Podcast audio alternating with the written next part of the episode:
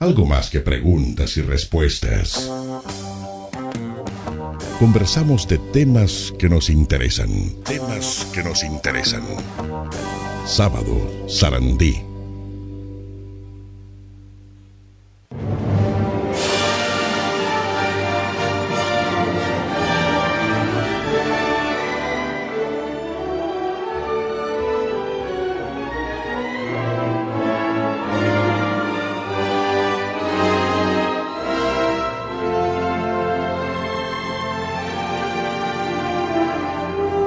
La banda de sonido de la película Lo que el viento se llevó, una película histórica y que sin lugar a dudas marcó a fuego lo que es la historia del cine del siglo XX, sin lugar a dudas. Pero ahora se ha visto enfrentada a una serie de polémicas y en esta, en este mismo, en esta misma línea que comentábamos recién con, con nuestros invitados, vamos a compartir eh, algunas opiniones sobre esta esta noticia que de alguna manera ha trascendido tanto, que es el, retiro de la grilla de algunas plataformas mm, de streaming de la película Lo que el viento se llevó, acusándola de esclavista, de racista. Vamos a escuchar un, un par de informes de la prensa internacional que cuentan, que contextualizan qué fue lo que sucedió.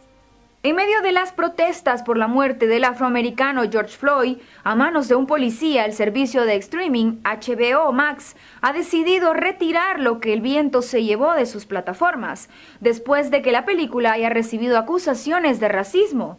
La cinta está ambientada en el sur de los Estados Unidos durante la época de la guerra de secesión estrenada en 1939. Fue una de las primeras películas a color y se convirtió en un gran éxito, ganando ocho premios Oscar. Sin embargo, el film ha sido criticado durante mucho tiempo por romantizar la esclavitud y representar falsamente a los afroamericanos. Sentimos que mantener esta cinta sin una explicación y una denuncia de esas representaciones sería irresponsable, anunció HBO en un comunicado. Esta es una de las películas de la historia de Hollywood que representa aquella época de esclavitud, cuando el norte y el sur luchaban precisamente por y contra el abolicionismo. No faltan en ella tópicos y estereotipos que han sido criticados durante años, y es ahora cuando HBO, que la ofertaba en su catálogo, ha decidido eliminarla hasta que incluya una advertencia sobre sus implícitos prejuicios racistas. Lo que el viento se llevó consiguió ocho Oscars en 1940, entre ellos el de mejor actriz de reparto para Hattie McDaniel. Era la primera vez que una actriz de raza negra se hacía con la estatuilla. Sin embargo, no pudo sentarse con sus compañeros en la gala por la ley de segregación racial. Su historia la recrea ahora la serie Hollywood cuando su personaje le aconseja a una joven actriz nominada, negra como ella, que lo importante es estar en la sala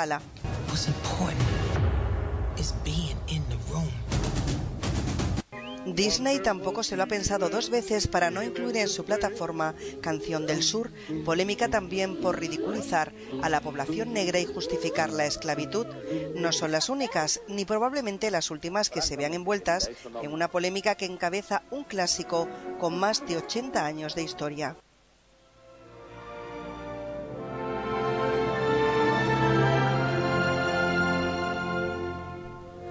Y vamos a, escuchar algunas opiniones sobre esto que ha trascendido y que fue noticia esta semana. Tenemos varias, los hemos convocado y les agradecemos enormemente que hayan accedido a nuestra invitación. En primer lugar, Rafael Courtoisy, poeta, escritor, docente, eh, periodista también, opina sobre el tema. Hay en este momento dos pandemias además del coronavirus, la pandemia, que ya tiene años de lo políticamente correcto. Eh, lo que el viento se llevó forma parte de la cultura occidental y probablemente universal, forma parte de lo que es una función absolutamente esencial de la cultura, dar testimonio de los aciertos y desaciertos humanos. Los reservorios culturales que son el cine, el teatro, la literatura, eh, son un reflejo, un reflejo estetizado, un reflejo susceptible de disfrute estético de las gracias y las desgracias humanas, los dramas y las comedias. De modo que lo que el viento se llevó forma parte de un testimonio universal sobre lo que ha sido esa tristísima historia de la esclavitud en, el mundo y en Estados Unidos. Eh, yo creo que, que prohibir o censurar esos testimonios históricos que son culturales es un desacierto cuando se hace en aras de lo políticamente correcto, porque, porque es como borrar e invisibilizar justamente lo que debe ser motivo de reflexión. Si pugnamos por eh, una revisión, una igualdad, una búsqueda del concierto, de la fraternidad entre los hombres, sin diferencias, de la superación de las injusticias, eh, los testimonios culturales es como si ahora dijéramos vamos a, a prohibir Otelo o a censurar Otelo de Shakespeare porque eh, habla de un tema de violencia de género. Y justamente yo creo que la percepción cultural, la percepción activa, reflexiva, racional, estética de Otelo nos sirve para meditar sobre los problemas de la violencia de género. Lo mismo ocurre con lo que el viento se llevó. No se puede borrar la tragedia de la esclavitud y la tragedia de la violencia de género a través de suprimir e invisibilizar lo que el viento se llevó o la tragedia de Otelo de Shakespeare. No se pueden borrar las historias de las dictaduras que en el mundo han sido a través de proscribir eh, Macbeth de William Shakespeare.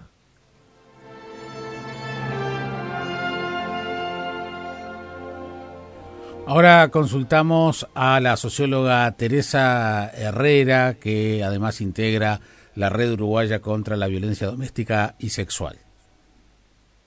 Soy Teresa Herrera, socióloga. lo que el viento se llevó es un clásico. Esa es la primera afirmación. La segunda, estoy en contra de toda forma de censura.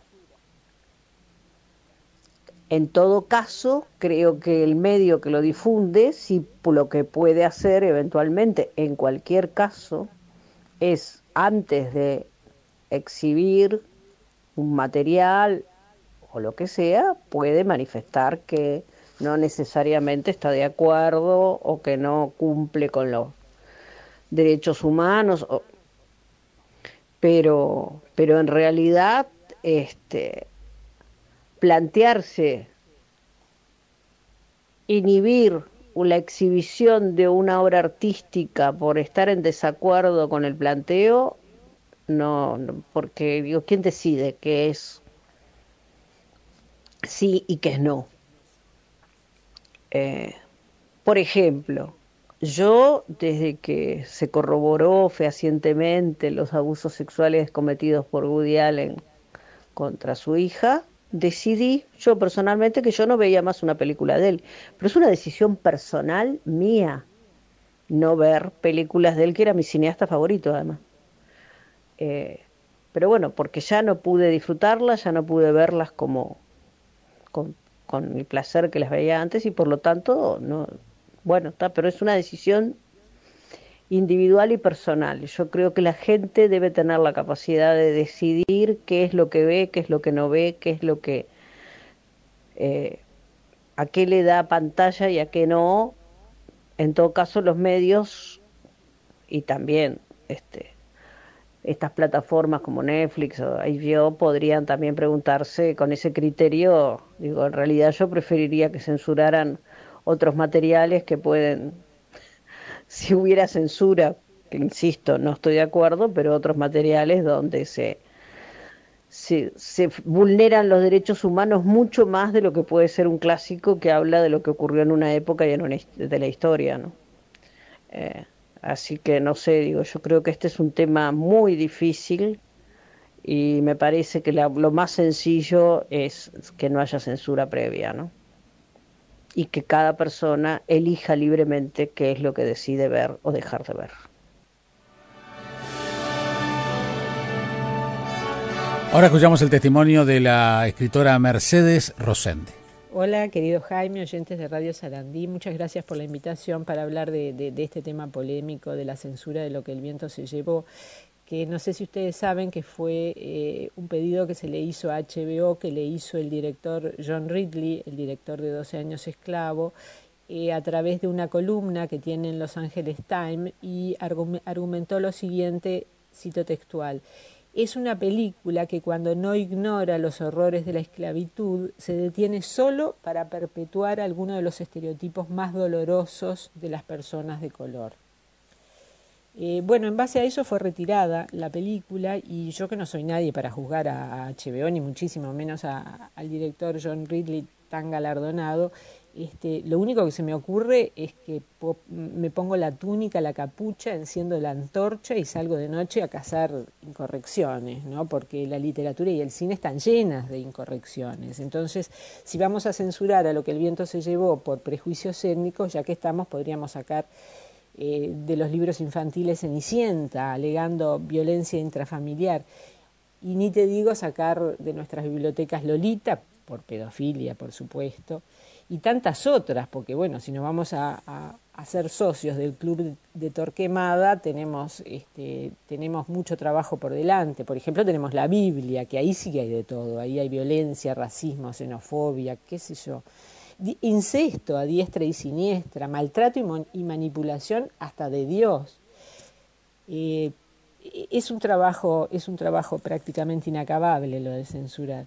Eh, pero volvamos, volvamos a lo de John Ridley, al tema de lo editorial, porque eh, no contento con hacer retirar la obra, que se, se retiró de hecho, eh, hace una reflexión que a mí me parece todavía más peligroso, porque dice que cuando se reponga la película, se la reintroduzca con otras películas que brinden una imagen más amplia y completa de lo que realmente fue la esclavitud, eh, cito textual, ¿no? O sea que Ridley lo que quiere es normalizar, si se me entiende la palabra, normalizar su pensamiento, su propio sistema moral, que yo no discuto si esté, que esté bien o mal, ¿no? Yo lo que discuto es el hecho de normalizar una obra de arte. Porque en realidad lo que pasa acá es que el cine y la literatura, si nos ponemos a pensarlo, han sido hasta ahora no sé si los mejores, pero de los mejores espejos que tenemos para ver la evolución del pensamiento y de las conductas sociales. Y así ha sido desde que hay libros, desde que hay cine. La historia se preserva a través de las creaciones que hubo en determinado momento y en determinado lugar. Y si las borramos, si queremos borrarlas, o lo que es casi peor, si las queremos reescribir de acuerdo a nuestra moral, lo único, lo único que vamos a estar haciendo es perdiendo la gran oportunidad de que cada uno haga su propia selección, que cada uno compare lo que sí fue cruel con la actualidad. Entonces, con todo respeto, le recuerdo a John Ridley que lo que el viento se llevó no es un documental. Sirve para documentar cómo se pensó en 1860 y pico, que fue la guerra de secesión, o en un último caso cuando se la filmó en 1939, y que cada uno es capaz de hacer su propia selección y que cada uno es capaz de armar su propio sistema ético y moral. Les mando un saludo a todos. Y cerramos estas opiniones con el colega, periodista, escritor, crítico de cine, Cristian Font. Bueno, Jaime, una alegría que me hayas convidado a participar de este intercambio.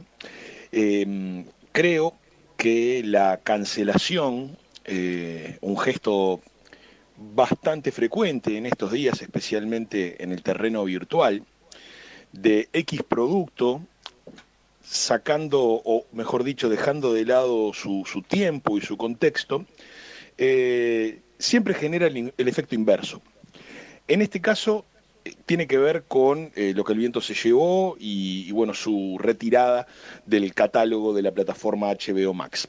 Hoy leía que en el sitio web Amazon, este gigante almacén virtual también, eh, aumentaron las ventas de las copias en formato DVD y Blu-ray de lo que el viento se llevó. O sea que de alguna manera genera la curiosidad por ver la película. Ese sería, digamos, el lado más amable. Por lo demás, es un gesto que termina siendo maníqueo porque eh, me parece que si, si, lo que se quiere erradicar son los gestos discriminatorios, si lo que se quiere es revisar la postura eh, sobre la esclavitud, no solo en ese tiempo puntual en el que se ambienta la película, que es los tiempos de la guerra de secesión en el, en el sur de Estados Unidos, sino a lo largo de toda la historia, me parece que lo que se precisa es debate, es reflexión, y ni que hablar políticas públicas, no sacar una película de una plataforma. Eh, se incurre además en una cuestión paradójica. Lo que el viento se llevó le da el primer premio Oscar de la Academia a una actriz afrodescendiente, Hattie McDaniel, por el papel de, la criada Mami, eh, una actuación fantástica, dicho sea de paso.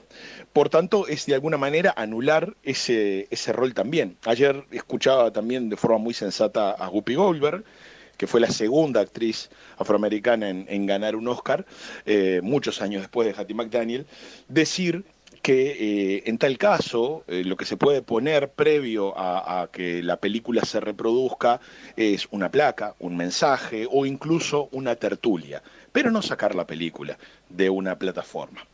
Eh, por lo demás, me parece una buena, una buena mm, oportunidad de revisitar lo que el viento se llevó, una película grandilocuente, mm, la novela de Margaret Mitchell que, que llevó muchísima gente a las salas, se llevó todos los premios habidos y por haber en su momento, y que sí, seguramente con la vara de hoy y el diario del lunes, o la vara del lunes, eh, debe tener un montón de aspectos eh, controversiales pero no es la única desde ya. Y si no, tenemos que empezar a revisar eh, toda la historia del cine, el teatro y la literatura, y qué fútil sería, digamos, esto a efectos de querer eliminar y desterrar de, nuestra sociedad bueno, eh, con, conductas racistas o discriminatorias.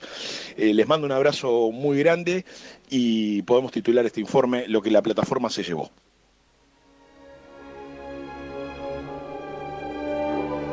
Y a raíz de, estas opiniones, eh, nuestra compañera de emisora del Plata, Marisa Lizarralde, de maravillosa voz que acompaña la programación de Del Plata, y me manda un mensaje a raíz de todo este debate que dice, te cuento que hace un tiempo me tocó ver una versión de Carmen, una de mis óperas favoritas, cuya, cuya eh, estuvo a cargo de Marcelo Lobardero.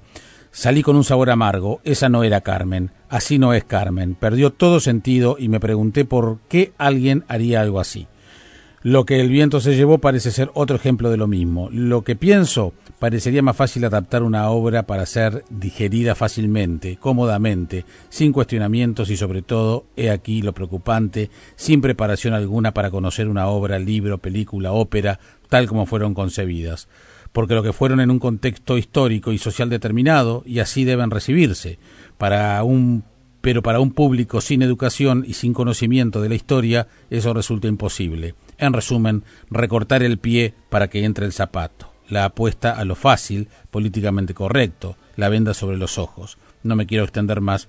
Es triste, muy triste, dice Marisa Lizarralde. Bueno, cada uno sacará sus conclusiones. Yo le agradezco enormemente a Rafael Curtoasí, a Teresa Herrera, a Mercedes Rosende, a Cristian Font y el aporte, por supuesto, de, de Marisa eh, sobre este tema de la polémica generada esta semana sobre lo que el viento se llevó.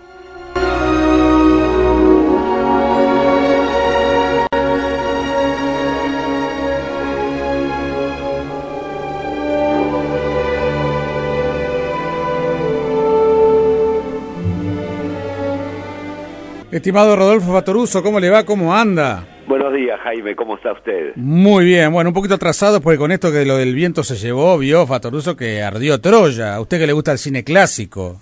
No, y, sobre todo esa película, ¿no? Sabe que tengo una indignación, tengo, me, produce urticaria. Me, me, imagino. No, pero digo, por varios motivos. A ver, a ver, cuénteme. principal, hay dos motivos. Uno es la censura y otro es la ignorancia. La ignorancia responde no a la ignorancia, sino a la ideología. Y la censura responde a, la ideología también. ¿Por qué la ignorancia, Jaime? Lo que viento se llevó es una obra maestra, como película y como novela también. Es una de las mejores novelas que ha dado la lengua inglesa en el siglo XX, Jaime. Margaret Mitchell, la única novela que escribió, ¿no? 1936. Yo la enseño en el taller de escritura. Enseño la primera página, me la acuerdo de memoria. Scarlett O'Hara no era bella, pero los hombres no solían darse cuenta de eso hasta que no quedaban cautivos de su embrujo. Es una maravilla. Qué buen, arranque, ¿eh? Es una maravilla, es una maravilla. Así le sucedía a los mellizos Tarleton, aquella fresca mañana de abril de 1861. Pero digo, la tengo de memoria comprende, digo, la doy todos los años. ¿Y sabe por qué, Jaime? Porque es este, una recreación maravillosa. Yo soy bastante fanático del tema, usted comprende, yo estudié bastante la Guerra Civil Americana. Estuve en la casa de Margaret Mitchell en, en Atlanta, que es un museo, miré los papeles y investigué bastante. Margaret Mitchell recogió con una tía, que era, era una tía muy mayor, la época interesante del sur, digamos interesante, previa a la guerra donde el sur tenía prosperidad, después el sur cayó en la miseria, en fin, ese tipo de cosas que, que, permiten reconstruir aquella sociedad con tanto detalle como lo hizo ella. El equilibrio que hay entre lo épico y lo, y lo individual, hace que la novela tenga una coordenada perfecta. Acuérdese, por ejemplo, de Guerra y Paz.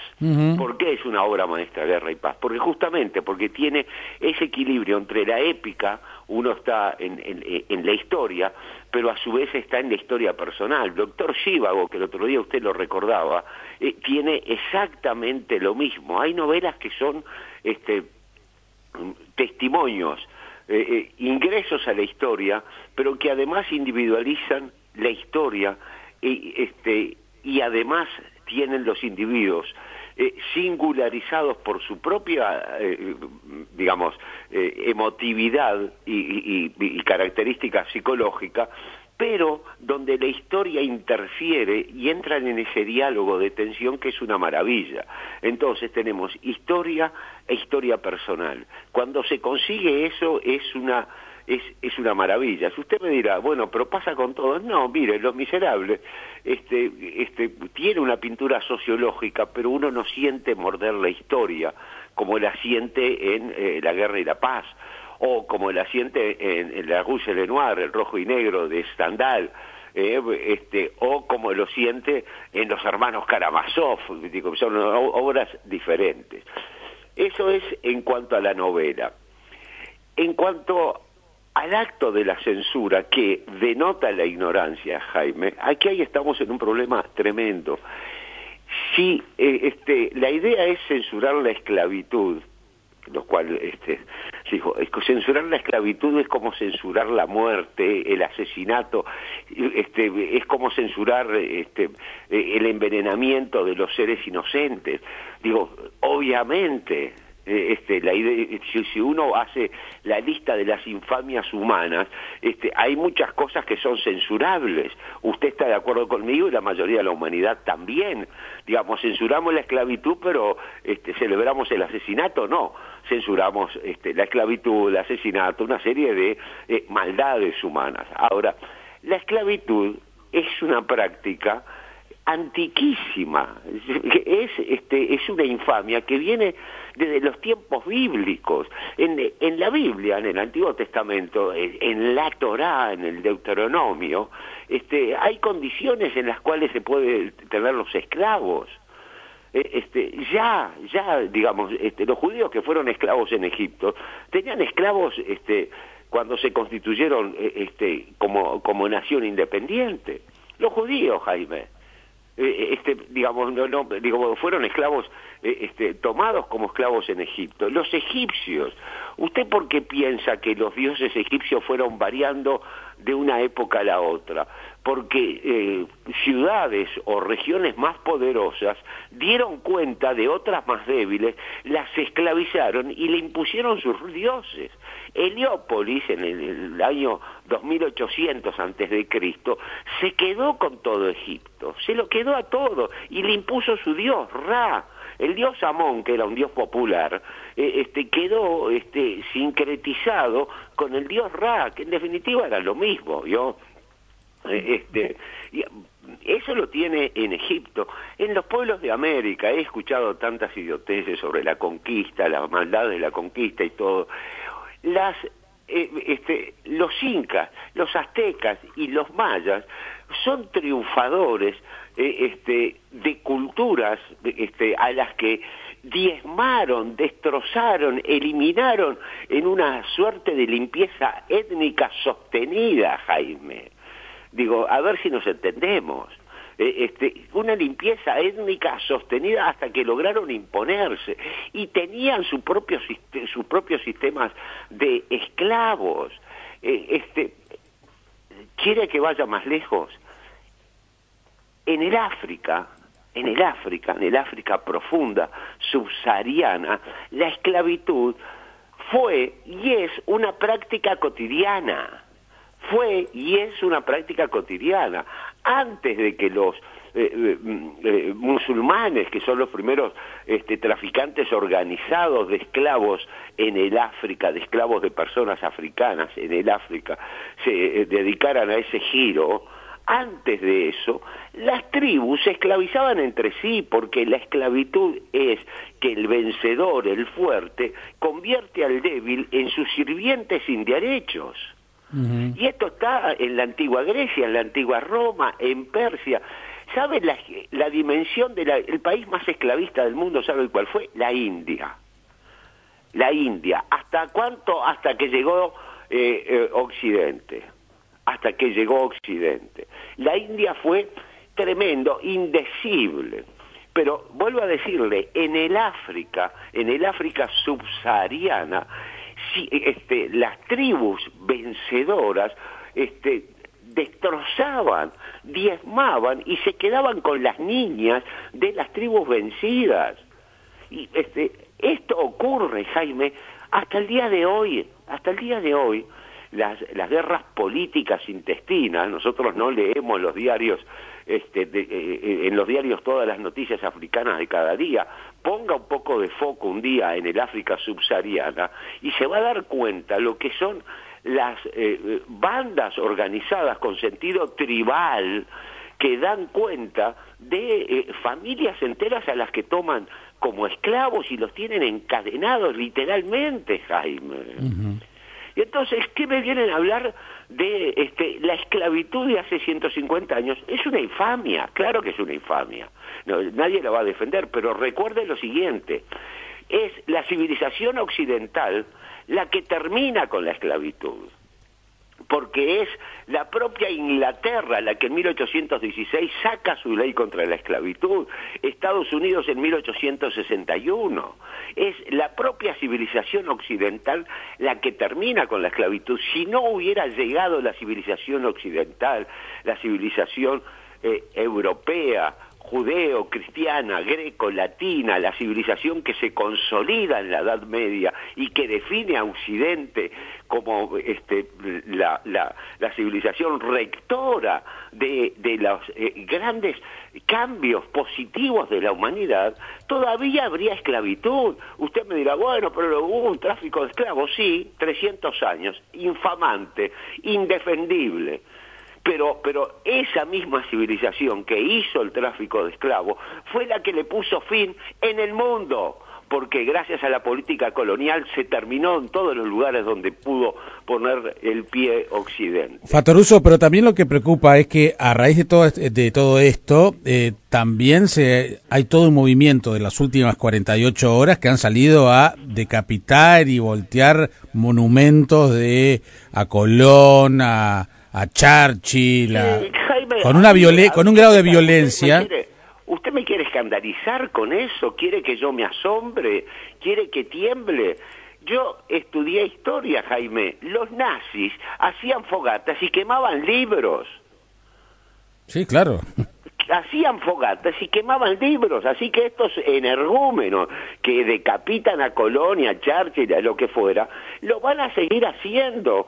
Usted se piensa que este, si, si la batalla de Maratón se hubiera perdido, no hubiera pasado lo que, lo que está pasando ahora, es así. Los bárbaros siempre están al acecho, Jaime Los bárbaros siempre están al acecho. Y, lo único que ha redimido a la humanidad ha sido la civilización occidental. Porque usted se piensa que con la medicina africana la gente se salvaría. No, moriría a los 20 años. Este, con, la, con la medicina hindú la gente se salvaría. No esto es con la ciencia que tuvo su asiento en Occidente, que empieza con la filosofía y se desarrolla con, eh, con la revolución científica del siglo XVII, Jaime. E, este, esto, esto es, hay que entender. Yo estoy haciendo una profesión de fe occidentalista. Estoy diciendo, este, estos resentimientos este, eh, graves este, que se expresan con violencia, son una expresión de intolerancia que ya conocemos. Los nazis quemaban libros, los soviéticos eh, eh, este, fusilaron escritores, eh, este, quemaron libros, prohibieron libros. En Cuba hay bibliotecas enteras que están prohibidas, que no pueden circular. Esto es lo que nosotros conocemos, es la moneda cotidiana, es la dieta con la que se nos alimenta todos los días, es con la intolerancia.